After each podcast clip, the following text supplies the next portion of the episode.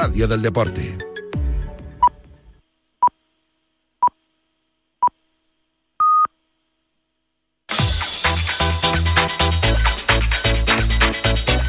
Al límite, con Fernando Soria. ¿Qué tal, amigas, amigos oyentes de Al Límite en Radio Marca? Comiencen con nuestro programa el fin de semana, un fin de semana para seguir la actualidad deportiva de aquella modalidad que prefieran, aunque no sea el fútbol, pero también para practicar deporte, para moverse, porque como siempre decimos, la actividad física y el deporte es sinónimo de salud y la salud, calidad de vida, como hace habitualmente, por ejemplo, nuestro compañero, hoy responsable técnico del programa, Raúl Santamaría. Y estamos también con Cristina Blanco en la coordinación y producción y con la primera oleada de tertulianos que les vamos a presentar rápidamente porque hoy tenemos muchos temas y queremos abordarlos como merecen absolutamente todos. Profesor López Nombela, ¿qué tal? Buenos días. Hola, muy buenos días. ¿Todo bien? Todo, bueno, estamos más calentitos ahora. Ya, hombre, hombre, sí, de momento sí. Y encima nos van a bajar la luz. Encima, eso sí que sería importante, profe. Importante no, muy importante para el bolsillo sobre todo. Bueno, en Guadalajara imagino que también mejor temperatura. Gerardo Cebrián, buenos días. Todo no tiene nada que ver con el fin de semana pasado. Todo en orden por aquí. Todo en orden. Y el Navalcarnero, don Pedro Calvo, ¿qué tal? Buenos días, también todo en orden. Todo en orden, vale. Bueno, pues con ese orden que mostráis, vamos a comenzar nuestra eh, mini tertulia de fútbol de este fin de semana. Mañana domingo, pues eh, ya adelanto, hablaremos de la Champions, hablaremos también de la, de la mm, querella ya confirmada por corrupción en el deporte de la Fiscalía de Barcelona contra Enrique Negreira y varios directivos y ex directivos del Fútbol Club Barcelona. De todo eso, como digo, hablaremos mañana. Pero ahora de la jornada de liga de Primera División y le vamos a pedir también, si le parece, profe, que se venga Cristina Blanco al estudio. ¿Le parece, profe? Pues no, porque es allá. Que no, porque es allá. Eh, Gerardo, a que tú no tienes ningún problema que sea del Atleti. No, no, que va, todo lo contrario. Profe, que hemos estado en la semana de la igualdad de, la mujer. No, no, pero, eso, por ser mujer, premio. Ya, ay, ay, ay, pero, es que, pero si no digo por ser mujer, digo la semana de la igualdad es para todo. Da igual ser del Atlético de Madrid que del Real Madrid o del Granada, como hay alguno que otro. Eh, yo, yo con mujer todos los días y el del Atlético, o sea que Claro.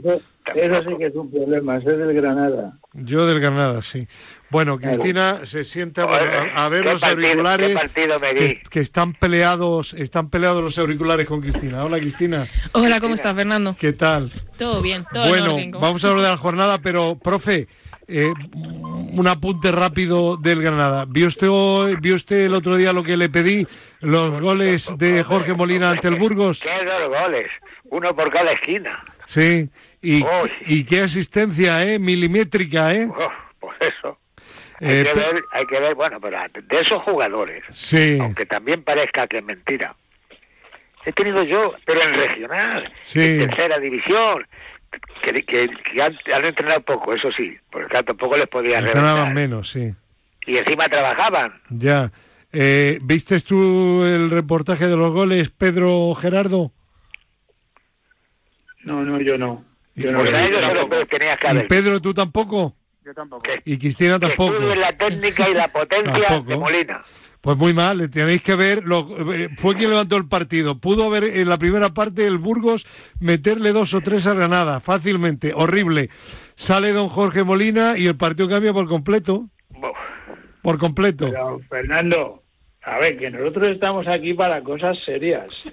Perdona, don Jorge Molina, 41 años, es súper serio, ¿eh? Sí, sí, ¿O tú lo dudas, Pedro? No, no, yo no, yo no lo dudo. Es que si no te retiramos de la tertulia. Yo No, yo tampoco no lo lo dudo. pero No, dudo. Bueno, pues venga, vamos a hablar ahora de otros temas serios. De verdad, algún oyente que vea eh, en el marca.com el, el resumen del partido y chapó. Ese era el delantero que necesitaría el Real Madrid actualmente. De- Ahora hombre, ala, ala, ala. para algún partido que otro sí. Hazme caso. Bueno, No, no, ahora mismo. Ahora mismo sí, ¿verdad, profe? Bien, profe. Solamente con- el roce. Usted tertuliano privilegiado VIP de por vida. Nada, nada, no, no estoy de acuerdo.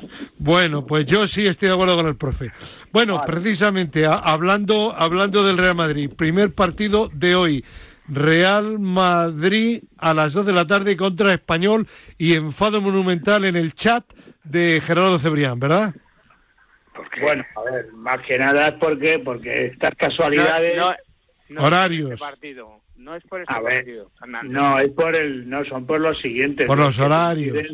Los horarios, pero que coincidiendo con la, con la, con el partido de vuelta de Copa del Rey contra el Barça, el Madrid juega, tiene eh, 24 horas menos de descanso antes de enfrentarse al Barça con respecto al Barça y luego juega eh, 24 horas el partido de Liga, quiero decir, siguiente 24 horas antes que el Barça. Entonces, bueno, pues el que, el que crea en las casualidades, que crea. Bueno, sí, que es más adelante, es verdad. Por es cierto, verdad que- la hora del- de la vuelta la tienes equivocada, es a las nueve. 9 de la noche. Es a las 9, no, la han cambiado, sí, no a las Vale. 10. Bueno, Real Madrid español, problemas para el Real Madrid, que lleva en los tres últimos partidos un solo gol y del chaval de 17 años, bueno, 18, perdón. Ese, ese, ese problema lo- está teniendo el Madrid porque quiere el técnico. Sí, Porque acabamos de ver cómo, cómo lo- los equipos se van, se van, como el Sevilla, por ejemplo, Sí. se van, se van acoplando, se van preparando, van limando cosas que tienen que limar y los equipos van jugando, van rulando, como se espera, como se dice también por su tierra, van rulando bien. Y eso aquí no. Aquí es decir, que tendría, tendría que hacer el señor Ancelotti más transiciones de jugadores. Va- va- vamos a ver, lo que debía de hacer es hacer el juego directo como hay que hacerlo en Inglaterra, que lo, he dicho- lo dije ya, Ya. hace mucho tiempo. Ya, ya, ya. Que yo, yo quito aquí la pelota y cuando la he quitado o la estoy quitando, estoy sabiendo a quién se la mando. ya. Eh, Gerardo, ¿tú coincides con el profe o no? Yo coincido en que el mejor resultado para el Madrid en el Bernabéu contra el Español será un empate. Ya. Porque no Buf, le metemos un buf, gol buf, buf, ni al arco iris. Vamos, no jodas. A ver, Pedro, ¿qué va a pasar? Bueno, pues yo coincido con los dos que va a ganar 3-0 y, y fuera, y hemos terminado. Ya está. Pero, pero sí estoy de acuerdo en que el equipo, eh, no estoy tanto de acuerdo en el juego directo que dice el profe, pero Ujú. sí que estoy de acuerdo en que el equipo cuando juega con Modric y Cross, el equipo juega muy lento. Juega muy es que juega, eso es, que es que juega Juega lento, es que bien. la pelota no Juega se puede bien. pasar Entonces- atrás ni a un lado ni al otro lado. entonces sino la pelota la tengo aquí en el medio campo y la, y le meto arriba. Ya. Luego que vaya los rivales vaya. se le cierran rápido y no y no no tienen espacios. Y luego una cosa que no estáis diciendo, que yo la viví el jueves pasado, pero no no puedo contarla. Ya. Eh, Cuando estabas de delegado federativo en la Copa. sí, Sí. es que el tema de Vinicius. Vinicius está desquiciando al equipo, ¿eh? Completamente. os lo digo. Está No, desquiciando al equipo. Ya los jugadores están hartos de él. No sé si visteis las imágenes del final del partido en, en- en Sevilla y, y le están respetando demasiado los árbitros. O sea, yo entiendo que le dan, claro que le dan. Pero decirme a qué jugador de las características de Vinicius no le dan. Yo, creo, sí, yo, yo coincido con Pedro, creo que el Madrid se está equivocando, eh, a- apoyando, tiene que hacerlo, pero a la vez que le apoya, debería también de leerle la cartilla y no que llegue el señor Ancelotti, pues defensa, capa y espada. es que creas creas eh, creas eh, ansiedad a los compañeros porque Sí. además están más pendientes de defender a Vinicius de que en todas las jugadas sí, sí, haya lío que en estar al partido y muchas veces Pero- hay partidos que se te cierran como se le cerró el otro día en, en Sevilla y, y estaba, estaba yo estaba más pendiente a ver qué iba a pasar con Vinicius, Con Vinicius que... jugada Sí, sí, sí. que realmente lo que iba a hacer el Real Madrid en, la siguiente jugada entonces Más bueno que estás comentando, Pedro, ¿quién va a jugar hoy de delantero centro en el Real Madrid? ¿De medio centro? Pues para mí debía No, jugar... no, no, eh, de medio centro no, de delantero, Delantero centro. Ah, de delantero centro. Pues eh, no- entiendo no que volver... Hombre, yo, yo metería al chaval. Me la jugaré con es el que chaval. Ah, hay que meterle ya. Ya, ya. Yo me la meter, metería porque Bueno. eh, le metería porque es el único jugador delantero centro que tiene realmente. El- Pues que El. Barça lo hizo con, con eh, en su momento con Pedri, lo hizo también con Gaby, con el chico este que juega de lateral izquierdo. Hacen Sí, con Valde. Valde, con Valde. bueno. Hace tiempo, hace Sí. tiempo que el Barça nos está dando una lección de estrategia en cuanto al tratamiento de los jugadores que salen de las categorías. Sí, sí, sí, sí, sin duda. Hace mucho tiempo. Bueno, Cristina, Yo- ¿y tú, ¿y tú qué harías? Yo creo que apostar por Álvaro, por el chaval, es eh, una muy buena opción y además que es que está demostrando que, que es bueno. También con lo del tema de Vinicius sí que estoy de acuerdo con que está poniendo nervioso al resto del equipo y le está haciendo un flaco favor en general. A todo el mundo. Al final yo creo que el, Ancelotti o alguien va a levantar un poco la voz y van a dejar de ponerle simplemente para que deje de causar tanta polémica.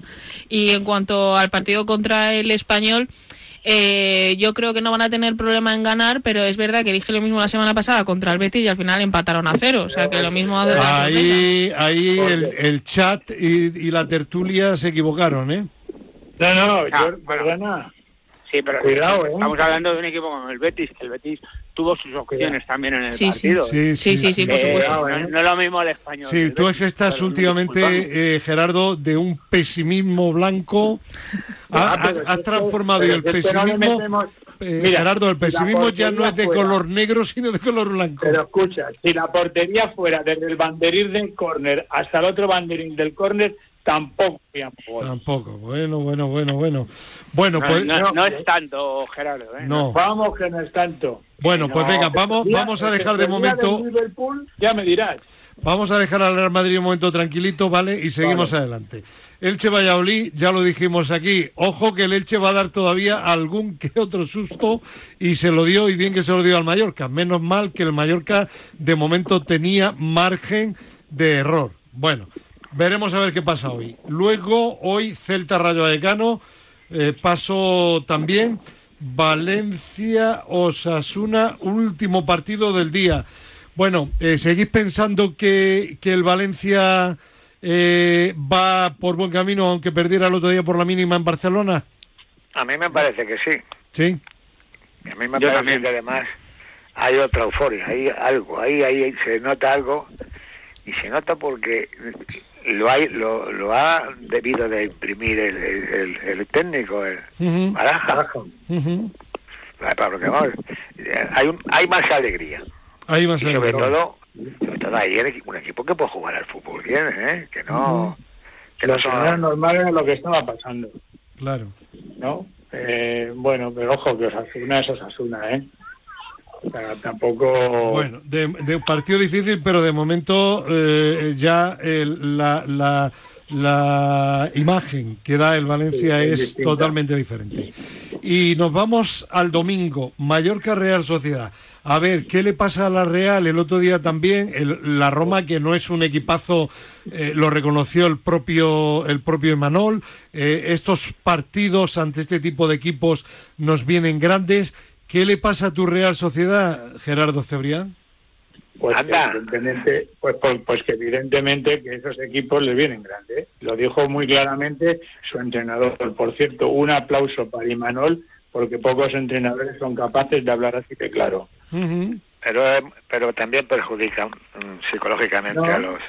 Bueno, A los pero es que pues, hay que pues hay que estar preparados para superar estas cosas, que ya somos mayorcitos y somos profesionales. Bueno, la, la, pre- la respuesta, Pedro, ¿qué le pasa a la Real? Bueno, pues a Real no le pasó nada más que otra cosa que lo que le ha pasado el año pasado también y lo que pues tiene carencias de plantilla. Yo creo que son jugadores que a lo mejor eh, a nivel de temporadas cortas dan más de sí, pero cuando se alarga tanto la temporada, pues sufren más, sobre todo al final de temporada. Voy a recordar el año pasado. El año pasado estuvieron ahí hasta el final y se cayeron de Champions al final. Se metió el Atlético de Madrid eh, y el Sevilla. Entonces, al final, eh, es un equipo que tiene esos problemas yo en lo que decís del tema de, de Europa no estoy de acuerdo. Yo creo que la Real puede competir en Europa con cualquiera estando al, al nivel que ha estado al principio de temporada, puede competir, competir con cualquiera.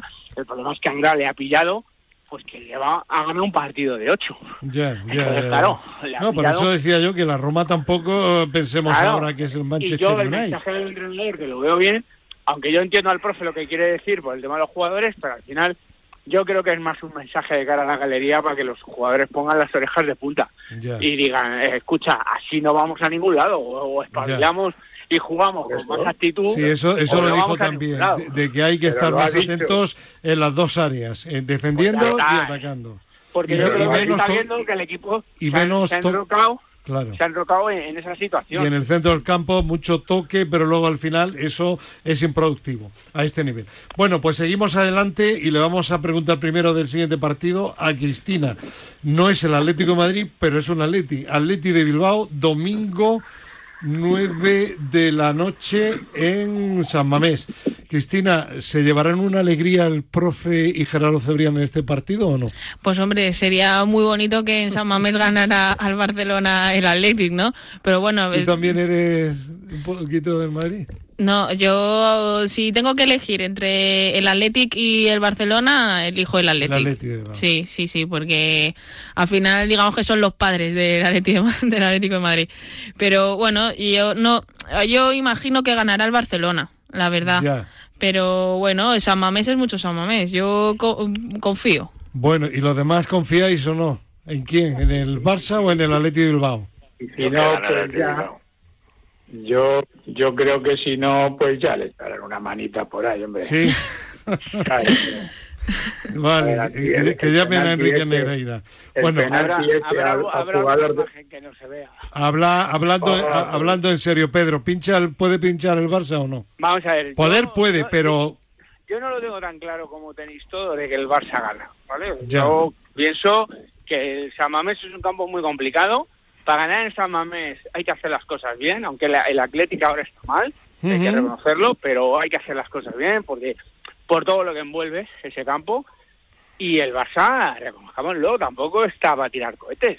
Entonces, el Barça puede pinchar en cualquier campo. Y el Bilbao es un campo en el que puede pinchar perfectamente. O sea, yo no lo tengo tan claro de que el Barça gana. bueno, eh, Pedro No, no. ya se cura en salud para que no pase como la semana pasada, que dijo, bueno, el Betis le viene muy- muy bien al Real Madrid por la forma de jugar. Yo también lo dije, ¿eh? no te Escucha. ¿y fue mentira? No, ¿Fue mentira? no, no, Lo que pasa, Madrid lo que pasa es que como dice el profe, lo como dice el profe, el Madrid ahora mismo no le marca a nadie. Vale, Bueno, pero- No, no lo digo yo. Vale. El profe no lo ha dicho, lo digo yo. Vale. Pero Bueno, escúchame, el Madrid le metió un, un cuchillo a la mantequilla cuando, cuando hacía transición al Betis. Sí. Es verdad que el Betis juega al ataque y te lo pone difícil, pero, Ya, pero el ya. Madrid pudo ganar perfectamente. Es verdad, es verdad, pudo ganar. Bueno, terminamos. Girona Atlético de Madrid, lunes 9 de la noche. Bueno, eh, este Atlético de Madrid con esos grandes homenajes al Cholo Simeone y Cristina, Sí. eh, parece que está jugando un poquito más ofensivo, ¿no? Hombre, es que hay una cosa y es que el Atleti parece que siempre cuando tenemos una motivación extra jugamos mejor. Muchas veces lo que nos pasa es que como, como que estamos tristes y eso afecta al juego. Y aparte de lo de Simeone, que es una alegría inmensa y que a lo largo de esta semana se han hecho muchos homenajes en medios y demás, el 6-1 del otro día ante el Sevilla, yo creo que a todos los atléticos como que nos ha subido la moral, también a los jugadores, que al final es lo que cuenta, porque son los que meten los goles, y pues a lo mejor al Girona, hombre, 6 es difícil, porque un resultado tan con uno abultado... vale, con uno vale. Con un 1-0 que le gusta a nuestro Cholo, sí. pues vamos tirando. Eh, Pero bueno, Pedro, eh, mérito del Atlético de Madrid, de mérito del Sevilla, ¿estás empezando a estar identificado con Simeone o no? Eh, reitero lo que he dicho tantas veces. Yo no, no dejo de estar identificado con Simeone y creo que todos los premios que le han dado son súper merecidos. Es que lo cortés no quita lo valiente. Yo he dicho lo que he dicho y me, y me reafirmo. Simeone tiene que evolucionar Bien, y, cuando evolucione lo diré. Eh, y, está haciendo lo que hace, y pregunta, ¿está evolucionando un poquito últimamente el equipo? No sé si está evolucionando, pero sí que es verdad que el equipo tiene otra cara, sobre todo a nivel defensivo, que era donde teníamos el problema. Eh, sobre- eh, no es que esté jugando muy metido atrás, pero sí que es verdad que a nivel defensivo ha mejorado muchísimo y el equipo que luego con balón está jugando mucho mejor y hay que reconocerlo. Si, si es que lo corté no, no quita al valiente. ¿Cuál es el problema? ¿Cuánto va a durar eso? Vale, profe, ¿usted que coincide?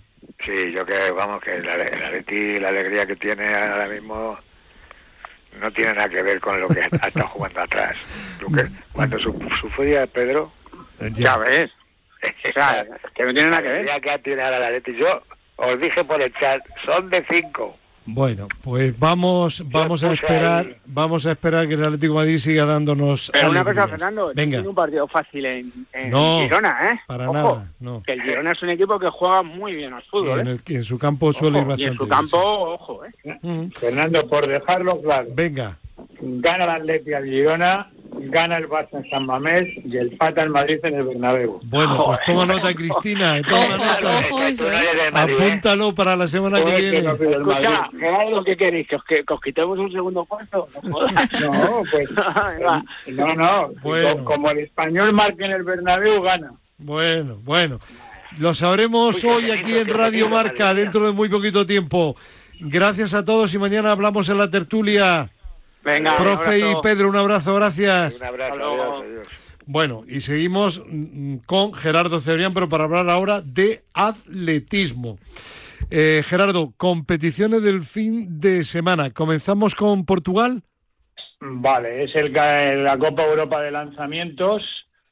Eh, Es una competición con muchísima tradición. España va con todo lo que tiene, excepto con dos plusmarquistas españoles que están lesionados, Odeija y Naga, el de jabalina, y eh, joder, lo diré. Eh, bueno, la, la plusmarquista de, de- de martillo, el resto, pues vamos con todo, con, con otros dos plusmarquistas, como son Javi Cienfuegos y Belento y Mir, con seis campeones de España. Y bueno, ahora tiene una, esta competición tiene una peculiaridad muy graciosa, y es que si los atletas españoles hacen marca mínima de, de la marca mínima oficial para ir al campeonato de, del mundo de Budapest, vale. Pero si hacen mínima de repesca, ya sabes que las mínimas de la World Athletic son carísimas y la federación luego ha puesto para clasificarte por puntos que no solamente es necesario clasificarte por puntos, sino tienes que hacer una mínima de repesca. Mm. Bueno, pues si haces mínima de repesca no vale. Vale. ¿Por qué? Porque resulta que según la federación hay que hacerla entre el 1 de mayo y el 30 de julio. Vaya, vaya. Es decir, que la mejor competición de lanzamiento en Europa no vale para que los atletas españoles hagan mínimas RFA. Pues vaya. Pues curioso, ¿eh? Bueno, pues eh, hablemos ahora del Campeonato de España Sub-18 en pista cubierta Vale. en Salamanca. Bueno, pues eh, competición reservada a los chavales de, de hasta 18 años, 18 años no cumplidos, ¿eh? o sea, 16 y 17 años, eh, unos 500 participantes aproximadamente, y dirá la gente, ah, pues joder, buena participación. Bueno, pues no, no es buena participación porque hace años, no hace mucho, ¿eh? hace cuatro o cinco años, la participación era de 900 o 1000 atletas. ¿Por qué? hay menos participación? Pues porque la Federación Española pone unas mínimas muy caras y eso significa que, que, que, bueno, pues los atletas no las hacen y entonces no van. Conclusión, que si seguimos así, pues vamos a convertir al atletismo español en un solar. Pues vaya, pues. Eh, buena competición desde el punto de vista de que la, la, la, la, la gente que va a competir son buenos atletas, tienen muy buena pinta, algunos llegarán, otros no llegarán, pero pero hay gente que, que, que tiene que tiene pinta de, de que en un Mm. futuro cercano pues puede puede brillar a nivel internacional. Bueno, pues que, que brillen algunos y que luego tengan sobre todo continuidad, eh, que es lo importante para que no suceda lo que mañana contaremos y analizaremos qué sucedió en el Campeonato de Europa Absoluto de Pista Cubierta de Estambul. Oído. Cocina, amigos y amigas oyentes, mañana hablaremos largo y tendido con Gerardo Cebrián y con Monse Vallejo del Europeo de Estambul. ¿Te parece, Gerardo? Sí, sí, por supuesto que sí. Pues hasta mañana, un abrazo y que no sufran mucho hoy dentro de un rato con el Real Nada, Madrid.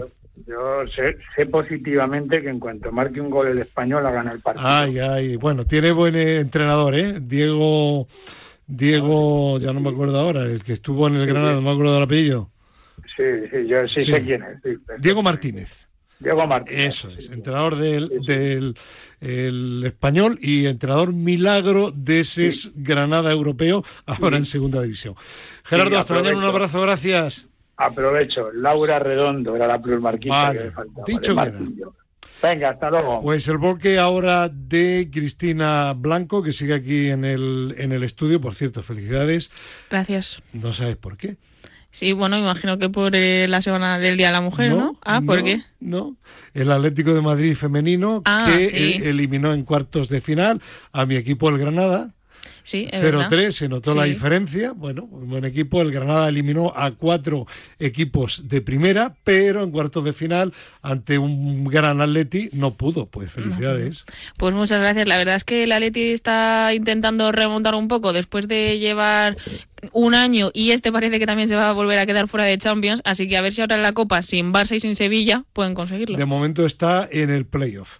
Bueno, pues vamos a hablar efectivamente del Día Internacional de la Mujer el pasado miércoles 8 de marzo y se han celebrado multitud de actos deportivos con el objetivo de visibilizar la realidad del deporte en el ámbito de la mujer, ¿no? Sí, efectivamente. Ejemplo de ello son las jornadas sobre igualdad de género en el deporte que ha organizado el Consejo Superior de Deportes, que ha sido toda una semana dedicada a la campaña La igualdad de género en el deporte, que el secretario de Estado José Manuel Franco ha sido el encargado de clausurar los primeros días de esta semana y lo ha hecho destacando que hay que seguir dando pasos para dignificar el papel de la mujer en el deporte, porque mientras haya un trato discriminatorio en todas las facetas de la vida y también en el deporte, hay que estar en aquellos que pensamos que queda mucho por recorrer. Y para que esta mejora de condiciones no se quede solamente en palabras y sea una realidad, pues José Manuel Franco ha dicho que esta semana el Ejecutivo ha destinado para este año un presupuesto histórico que son 1,8 millones de euros para promover el papel de la mujer en el deporte y que bueno, a lo largo de la legislatura se van a invertir otros 80 millones para este objetivo, que es un dinero que va a provenir de los fondos de recuperación y resiliencia de la Unión Europea.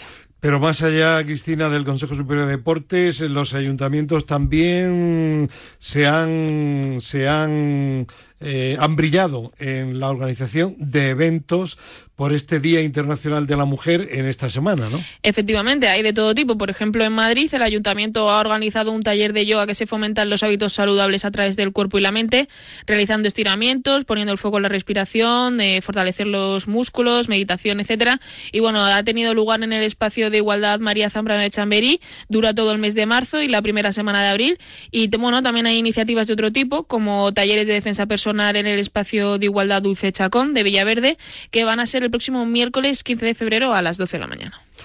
Y fuera de la capital, porque ese es un programa de ámbito Sí. nacional, este programa de radio, también ha habido muchos y variados actos de celebración. Así es, en Barcelona, por ejemplo, el jueves tuvo lugar la campaña Vámonos Juntas, que fue una caminata por toda la ciudad de Barcelona y al mismo tiempo desde colegios como el Ciudad Vera se celebró la fiesta del deporte, donde se hizo un homenaje a Catherine Schweitzer, que es la primera mujer maratonana, a través de una carrera. También hubo una gincana deportiva y el acto de clausura fue una coreografía intergeneracional. Y en el caso de otras ciudades, como Sevilla, pues se han llevado a cabo ferias del libro feministas, coloquios, exposiciones, además de un encuentro nacional de remo en el río Guadalquivir, en el que han participado barcos de distintos puntos del país, con el objetivo de concienciar sobre el cáncer de mama, entre otras enfermedades que afectan mayoritariamente a las mujeres. Pues eh, gracias Cristina Blanco y la semana que viene seguiremos también con este bloque tuyo tan personal, pers- particular y muy interesante sin duda. Muchas ¿De gracias? Fernando. Bueno, y también que disfrutes con tu Atlético de Madrid, pero será el lunes, el lunes ante el Girona. Seguimos adelante y nos vamos ahora hasta la sede de la Universidad Europea porque tenemos comunicación telefónica con Sara Torre, directora de empleabilidad y emprendimiento de esta universidad. Sara, ¿qué tal? Buenos días. Hola, ¿qué tal, Fernando? Buenos días. Pues queremos hablar contigo de ese campus en el que tuve la suerte de estar invitado y asistir, por tanto, a esta primera sesión en el campus de Alcobendas para hablar de la red de empleabilidad deportiva donde hubo pues especialistas de diferentes ramos, Consejo Superior de Deporte, gestores deportivos, ayuntamiento, empresas privadas, etcétera, etcétera. Y la primera pregunta creo que es obvia para que puedan introducirse nuestros oyentes en qué consiste este observatorio o red de empleabilidad? Pues mira, Fernando, lo primero, gracias por, por invitarnos a, contarlo y por ser parte de Red. Red es una iniciativa que pone en marcha la Universidad Europea para acercar el empleo a los estudiantes de, mm, precisamente de, áreas deportivas, ¿no? Y para atraer el talento al mundo laboral. Eh, lo que intentamos hacer siempre desde la Universidad Europea es eh, visualizar a los estudiantes como futuros profesionales. Eh, y esto pasa por acciones como esta de Red. ¿no? Red al final es un comité de expertos que se reúnen cada mensualmente, nos vamos a reunir, donde vamos a tratar temas eh, importantes que acercan la empresa y la universidad y temas que, versan sobre todo sobre, en, la empleabilidad. Pues, por ejemplo, el otro día estuvimos debatiendo sobre las necesidades y la transición eh, del estudiante al mundo laboral, ¿no? Eh, hablábamos precisamente que un día el estudiante está pensando en sus calificaciones y a la semana siguiente está pensando en que tiene que buscar trabajo.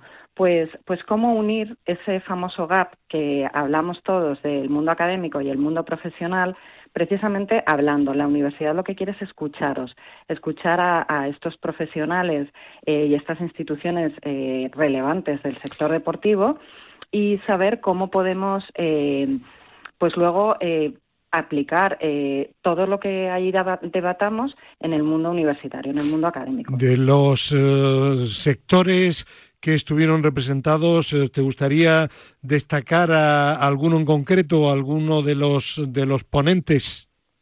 Pues bueno, yo creo que todos sois eh, muy relevantes y muy importantes. Como tú decías, bueno, estaba el Círculo de Gestores Deportivos, el Consejo Superior de Deportes, por supuesto España se mueve, Altafit, la Asociación del Deporte Español. estuvo también representada nuestra Escuela Universitaria de Real Madrid, el Colegio Oficial de Licenciados de Educación Física y CAFIT de la Comunidad de Madrid. Eh, tuvimos UFEDEMA, eh, estuvo el Ayuntamiento de Móstoles, el World Football Summit, y, la Asociación Española de Empresarios de Servicios Deportivos a las Administraciones Públicas. Creo que no me dejo ninguno. No, yo creo que no ha, sido pues un cuenteo bastante, bastante fidedigno. Bueno, dicho esto, has hablado un poco de, lo que se trató en esa primera sesión. Eh, yo a, nivel personal incidiría mucho en algo que se, que se comentó y que quizá habría que profundizar en el futuro, y es eh, hacer esa radiografía de las necesidades eh, que tiene el sector deportivo a nivel de empleabilidad, qué es lo que necesita, qué tipo de profesionales para que luego las universidades podáis dotar de esos conocimientos que las empresas van a demandar a sus futuros empleados. Claro, si conocemos de primera mano vuestras necesidades, nosotros tenemos margen para preparar eh, a, los profesionales que vais a recibir. Al final es un es, es un win-win. Eh, nuestros estudiantes salen mejor preparados desde el principio y, se lo podemos enfocar mientras están estudiando y vosotros vais a recibir a profesionales que estáis demandando porque el mundo deportivo está cambiando mucho, en general el mundo laboral, ¿no? Muchísimo, pero, pero el mundo deportivo está cambiando mucho y hay muchas oportunidades. Ya no solo es deporte, hay muchas estuvimos debatiendo sobre muchas mezclas de disciplinas, el deporte con la salud, el deporte con la educación, el deporte con la tecnología. Y todo esto, si nosotros eh, lo organizamos y, podemos eh, aplicarlo desde sus estudios, eh, pues estamos al final creando vuestra cantera, ¿no? Eh, los estudiantes eh, no nos podemos olvidar que, bueno, pues eso, que, son vuestra cantera y que, creo que, que acortando las distancias vamos a ser capaces de, de prepararles. Seguro, seguro que sí. Pues Sara Torre, felicidades por la iniciativa. El último miércoles de marzo habrá una nueva sesión y si te parece seguiremos en contacto y de todo lo que se vaya comentando y concluyendo interesante, lo vamos comentando también a los oyentes de Al Límite en Radio Marca. ¿Te parece? Pues me parece estupendo. Muchísimas gracias, Fernando. Bueno, cambiamos de tema por completo y tenemos ahora comunicación telefónica con el presidente de la Sociedad Española de Medicina Deportiva, don Miguel del Valle.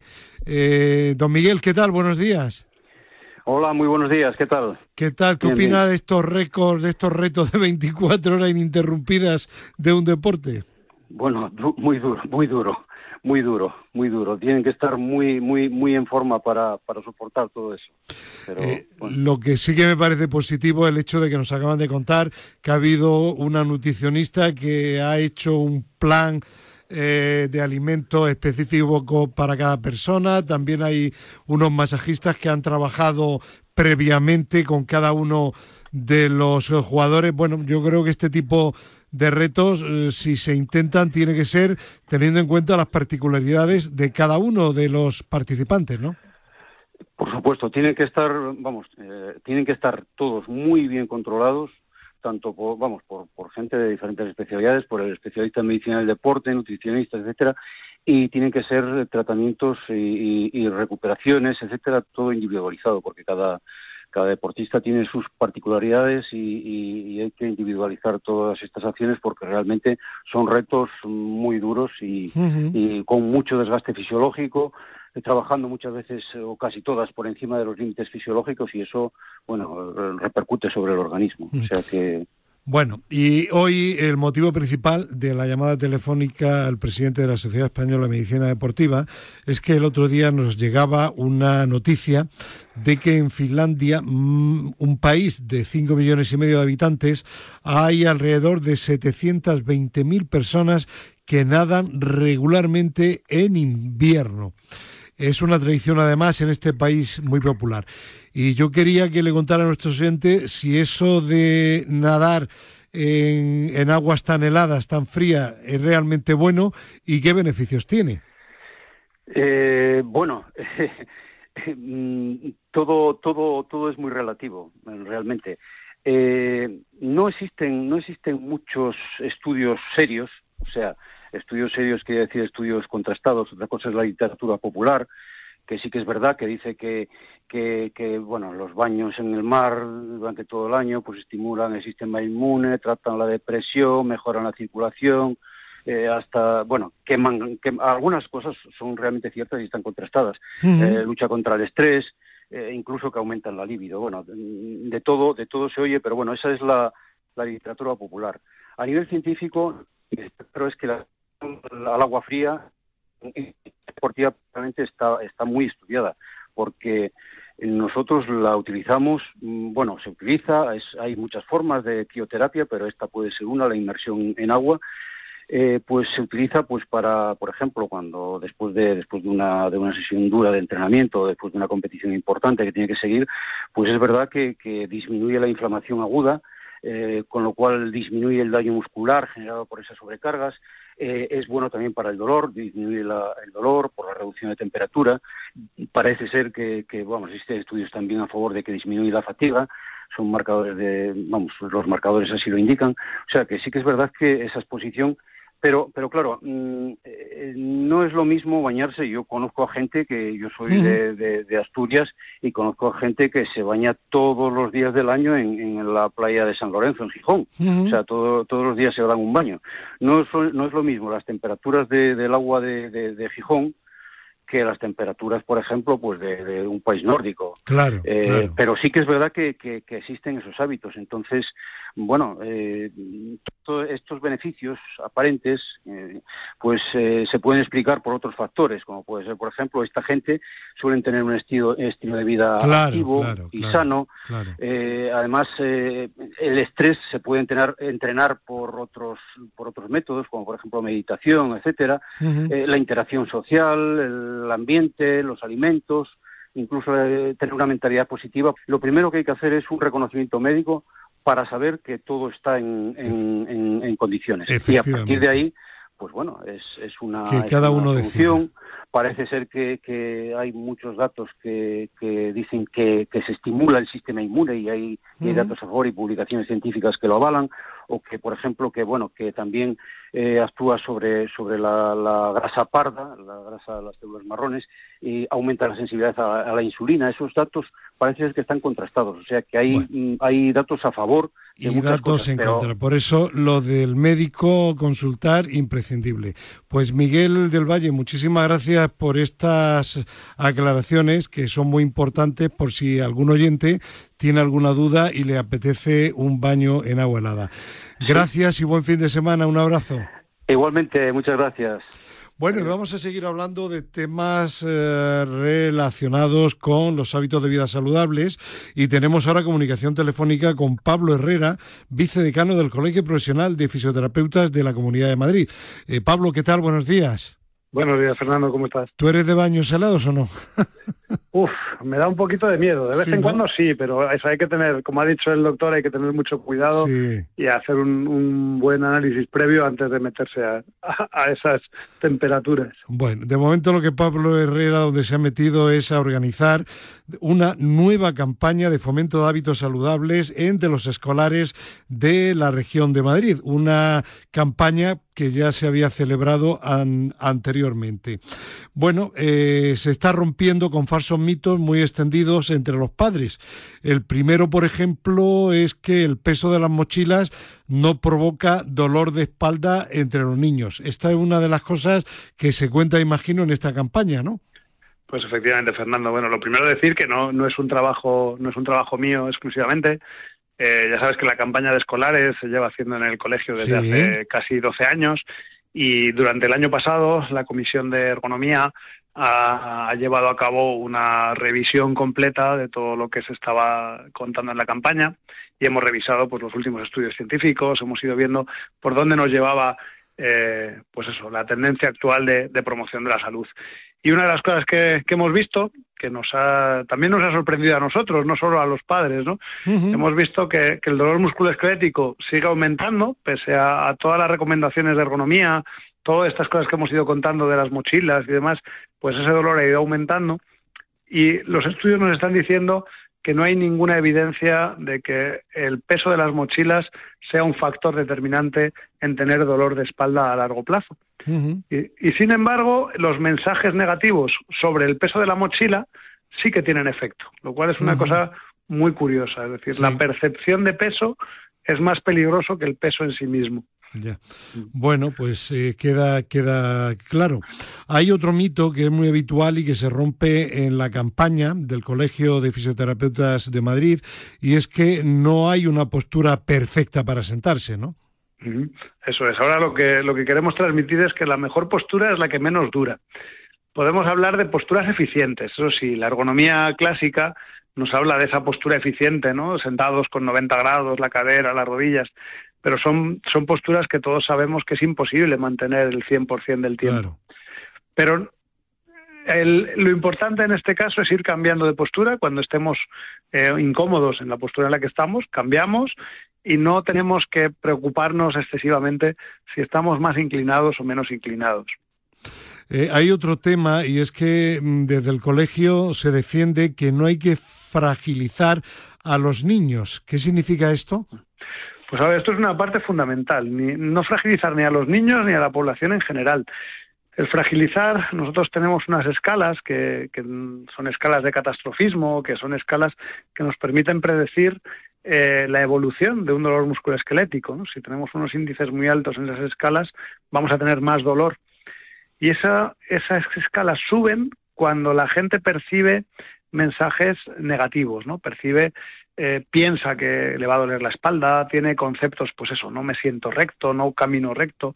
Eso sí que lleva a que perciba su dolor como algo negativo y hace que aumente el dolor. Eh, Pablo, ¿y qué es el efecto nocébico? Que es la primera vez, sinceramente, que lo oigo. Pues bien, seguro que el efecto placebo sí que lo has oído. Sí. Pues el efecto placebo, el efecto nocebo es lo contrario al efecto placebo. El efecto placebo es que nosotros pensamos que una sustancia nos va a venir bien, una, sustancia o una actividad o, o cualquier cosa que hagamos, ¿no? Pues el efecto nocébico es lo contrario. Pensamos que una actividad o una pastilla nos va a sentar mal y nos sienta mal. Están igual de demostrados los dos, los dos efectos. Y el efecto nocébico, en este caso, es el- es este, este efecto que se produce en el largo plazo. Nos van dando mensajes de siéntate recto. Eh, las- si no llevas bien la mochila, te va a doler la espalda. Eh, todo eso acaba provocando que nuestra cabeza piense que nos va a sentar mal y nos sienta mal. Mm. Y mm, los padres, eh, ¿cómo están, eh, cómo suelen em, eh, recibir este tipo de campañas? ¿Son receptivos? Pues mira, aquí tenemos, hay un, dos puntos curiosos, ¿no? Tenemos un punto, hay gente que, que primero lo recibe eh, con sorpresa, porque claro, de repente le estamos diciendo que no se preocupen por la mochila. Eh, y dicen, bueno, pues durante mucho tiempo nos han dicho que la mochila es peligrosa, verás que muchos padres llevan la mochila de los niños al cole y todo esto. Y lo están viendo como un alivio. Es una cosa muy, muy curiosa. Tenemos en la parte del material que hemos creado para la campaña, es un vídeo para los padres y para los profesores, porque sabíamos que estos mensajes les, les iban a sorprender. Entonces hemos preparado un material específico para ellos, para que sepan en qué investigaciones hemos basado todo esto y que vean que, que es una tendencia que les va a aliviar y les va a quitar un peso de encima les va a quitar la mochila de sus hijos de encima para que para que la lleven los niños y hagan ejercicio. y Pablo, antes de terminar, una, una pregunta importante. Eh, ¿Para qué, eh, a qué edades está dirigida esta campaña y cómo puede solicitar eh, algún colegio que quiera participar el, el, el poder estar presentes en la campaña, el que vayáis allí a su colegio? Pues este es un punto importante. Bueno, lo primero que la campaña es gratuita para los colegios. La pueden solicitar a través de la página web eh, www.prevencionescolares.es. Y la campaña se dirige a tres niveles. Eh, allí mismo en la web van a poder verlo. Tenemos una campaña dirigida a tercero de infantil, que se llama Mi mejor amiga es una estatua. Otra para tercero de primaria, que se llama Misión Salvar al Mundo. Y la campaña para sexto de primaria, que eh, son los fisiomisterios. allí, mismo van a poder eh, ver toda la información y tienen un formulario que, en el que rellenan para pedir la campaña. Pues aprovechen, señores responsables de los colegios madrileños, porque merece muy mucho la pena. Felicidades, Pablo Herrera, al Colegio de Fisioterapeutas de la Comunidad de Madrid, porque esto sirve para que nuestros niños eh, que están en edad escolar, pues eh, adopten buenos hábitos, que en definitiva es mejorar su salud y hábitos que a veces, si son malos, influyen luego en su desarrollo. Los hábitos buenos influyen en un desarrollo positivo. Lo dicho, muchísimas gracias felicidades y que tengas un buen fin de semana. Un abrazo. Igualmente, Fernando, muchísimas gracias. Buen fin de semana. Bueno, seguimos adelante y nos vamos ahora hasta la sede del comité. Bueno, es un decir, porque a esta hora imagino que la sede del Comité Paralímpico Español pues está cerrada, pero Luis Laerdi está ya levantado, su responsable de comunicación. Luis, ¿qué tal? Buenos días.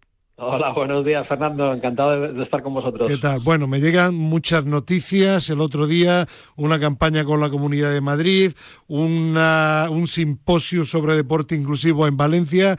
Realmente el Comité Paralímpico, eh, como decimos nosotros con lo de España se mueve, se mueve y mucho, ¿no?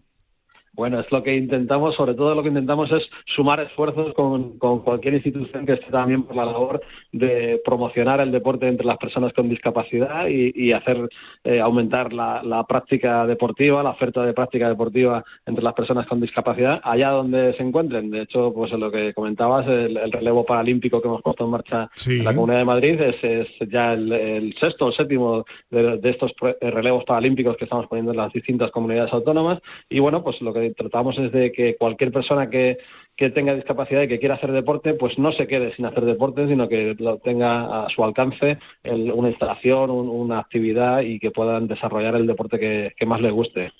Claro, y es que el, el, deporte, una de sus mayores virtudes es que es tremendamente inclusivo y de ahí imagino ese simposio de Valencia, ¿no?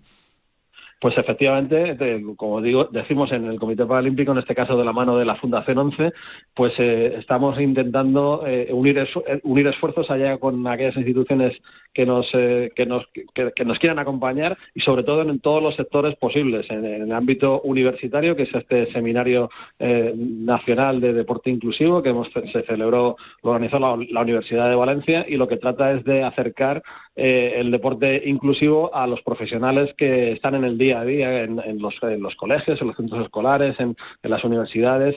Es el día a día tan importante para que, se logre esa inclusión de, las, de las personas con discapacidad, de los chavales con discapacidad en este, en este ámbito, en el educativo, que tan importante es que no queden, que no queden eh, aislados, no queden eh, marginados, sino que todo lo contrario, que sean capaces de realizar la práctica deportiva, ya sea en la, asignatura de educación física o en las, eh, actividades extraescolares o, luego en clubes y en, centros deportivos, pues que los, eh, que los profesionales que tienen que impartir estas estas materias, este, este, este, deporte, esta actividad eh, física deportiva, pues tengan formación suficiente para, para, poder ofrecer esa, esa oferta a los, a los a las personas con discapacidad, a los chavales con discapacidad y, lograr así de esa manera una inclusión practicando deporte no solo con chicos sin, con discapacidad, sino también lo que es más importante, en entornos inclusivos con chavales sin discapacidad.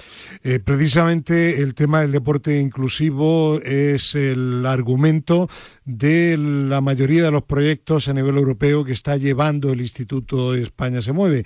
Eh, eso ha posibilitado que el acercamiento entre el Instituto y el Comité Paralímpico sea inmediato, rápido, eh, se ha establecido un convenio y lo que vamos a hacer ahora a partir de ahora juntos es trabajar para que el deporte sea cada vez más inclusivo, que los medios de comunicación aborden este deporte inclusivo y que esto suceda no solo en España, sino en toda Europa, ¿no, Luis?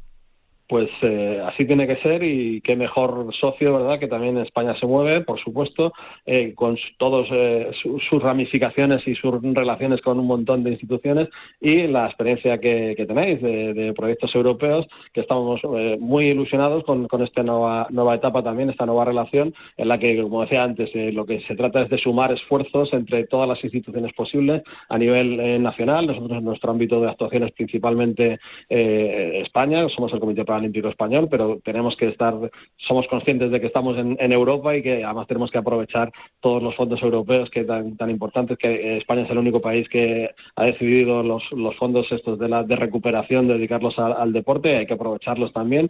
Y eh, lo que comentabas, eh, tan, tan importante eh, centrarnos en los medios de comunicación, que tienen que hacer llegar el mensaje, los valores del esfuerzo, de, la superación, los valores paralímpicos y los valores del deporte de, personas con discapacidad a cuantas más gente mejor. Y en este sentido, pues eh, tenemos mucha ilusión de, poder hacer algún proyecto conjunto, ¿verdad? Como este, estamos pensando en hacer un sello para, para medios de comunicación que traten justamente el deporte de personas con discapacidad. Creo que es una, una idea brillante que, que podemos poner en marcha y bueno, pues que sea solo uno de de, muchos proyectos que, queremos sacar adelante. Claro que sí. La unión, como siempre digo, hace la fuerza y unirse al Comité Paralímpico Español supone un impulso tremendo por su experiencia y por su capacidad increíble de gestión. Pues Luis Leardi, muchísimas gracias por tu presencia en Al Límite en Radio Marca, eh, que no es ni la primera ni la segunda, sino que es muy continuada y seguro que seguiremos hablando aquí en este espacio de proyectos relacionados con el deporte inclusivo, con el deporte para las personas con discapacidad, en definitiva, de todo lo bueno que tiene para la ciudadanía el deporte. Que tengas un buen, un buen fin de semana, un abrazo y gracias. Igualmente, un abrazo y a todos los oyentes. Y en la recta final felicitamos a la Asociación Española de Pickleball que consiguió el récord mundial de 24 horas ininterrumpidas de un partido en Villanueva de la Cañada. Mar de Cler Vicepresidente, ¿qué tal? Buenos días. Buenos días, Fernando. ¿Qué tal? ¿Cómo estáis todos? Muy bien. ¿Recuperados ya de, de, ese grandísimo esfuerzo que hicisteis jugadores y organizadores? Pues sí, ya por fin ha sido, han pasado ya cinco días, ha sido, como comentabas, eh, espectacular, no solamente a nivel de gestión de organización, el entorno donde estábamos, todos los medios que pusimos en marcha, sino que la verdad es que los cuatro jugadores son cuatro gladiadores, eh, chico, chica, chico, chica, han estado 24 horas sin parar jugando al pickleball. Bueno, ha habido momentos obviamente más, más intensos, momentos de más relajación, de más cansancio, de más, de más dinamismo, pero es que es un hito, es un hito al menos en este deporte que no se había hecho nada similar y, sobre todo a nivel de, de, de deporte inclusivo con parejas mixtas, que, cada uno va a su ritmo y va a su nivel. Di los, di los nombres de los cuatro porque son auténticos héroes. Pues mira, por un lado teníamos a, Bea, eh, que además ya tenía otro récord en otro deporte, que es el beach tenis. Teníamos a Nico, eh, y luego del otro lado teníamos a Katy y a Gema. De esos cuatro, dos son de la Asociación Española de Pickleball, jugadores, monitores, y luego conocen su, su deporte. Precisamente, eh, Fernando Soria Hernández, buenos días, España se mueve. Buenos días. El récord de pickleball lo podremos ver mañana domingo a partir de las 10 y 10 en Telemadrid. Eso es. Eh, iremos en primer lugar a Villanueva la Cañada a ver el récord y luego nos iremos a San Sebastián de los Reyes para presenciar el partido de la Liga Femenina entre el Club Sanse y el Club Voleibol Leganés. Y luego a continuación tendremos la historia de Javier Castillejo, el lince de Parla, que es el boxeador español más laureado de la historia. Y en la tele verán a los cuatro héroes, pero también hablando a Don Mar de Cler. Podrán verle en vivito y coleando en plena sesión de récord. Bueno, vamos a hablar ahora de España se mueve porque habéis estado esta semana en Verona. Fernando. Sí, sí, sí. La semana pasada estuvimos en Tesalónica con el proyecto ID for Sport, en el que nosotros participamos eh, y lo coordina eh, eh, France Education International. Y en este caso era nuestro proyecto, el SIMS, que es el sello en, deporte inclusivo para los medios de comunicación, en el que buscamos reconocer el compromiso de los medios que apuesten por la promoción del deporte inclusivo. Y la verdad es que han sido tres días muy intensos en los que hemos trabajado en, definir los puntos clave del proyecto y, y sobre todo la idea era arrancarlo y coger ya inercia porque nos esperan tres años muy intensos.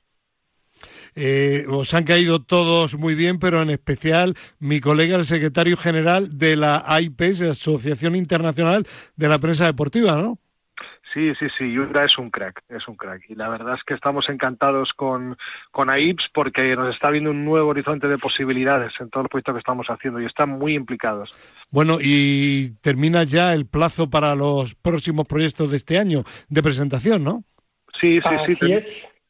Ah, bueno, pero eh, así es, es decir, el 22 de marzo en 10 días, 12 días, tenemos que presentar ya todos los nuevos proyectos que se, que en los que vamos a estar, al menos como propuesta, desde España se mueve, eh, tanto proyectos eh, nuestros como proyectos de otros países, como Italia, Alemania y un montón de, bueno, un montón, unos cuantos países. Este año nos hemos eh, enfocado más a proyectos de calidad, eh, proyectos de, grandes dimensiones. Hemos cogido ya un poco carrería con los proyectos que comentaba Fernando antes y a partir de ahora pues eh, tenemos, digamos, pues eso, entidad para presentar proyectos de, de gran envergadura, de grandes retos, objetivos, resultados, por lo que cada vez tenemos más posibilidades de hacer cosas que van a tener, que van a tener un poco más de influencia en el mundo del deporte y sobre todo en el mundo del deporte inclusivo. Eh, Fernando, nos queda todavía un minutillo. Si quieres añadir algo.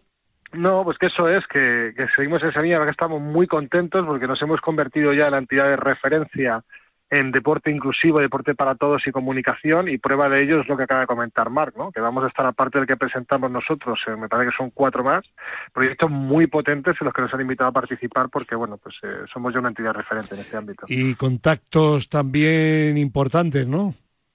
En Verona. Sí, claro, claro. Eh, Isca, por ejemplo.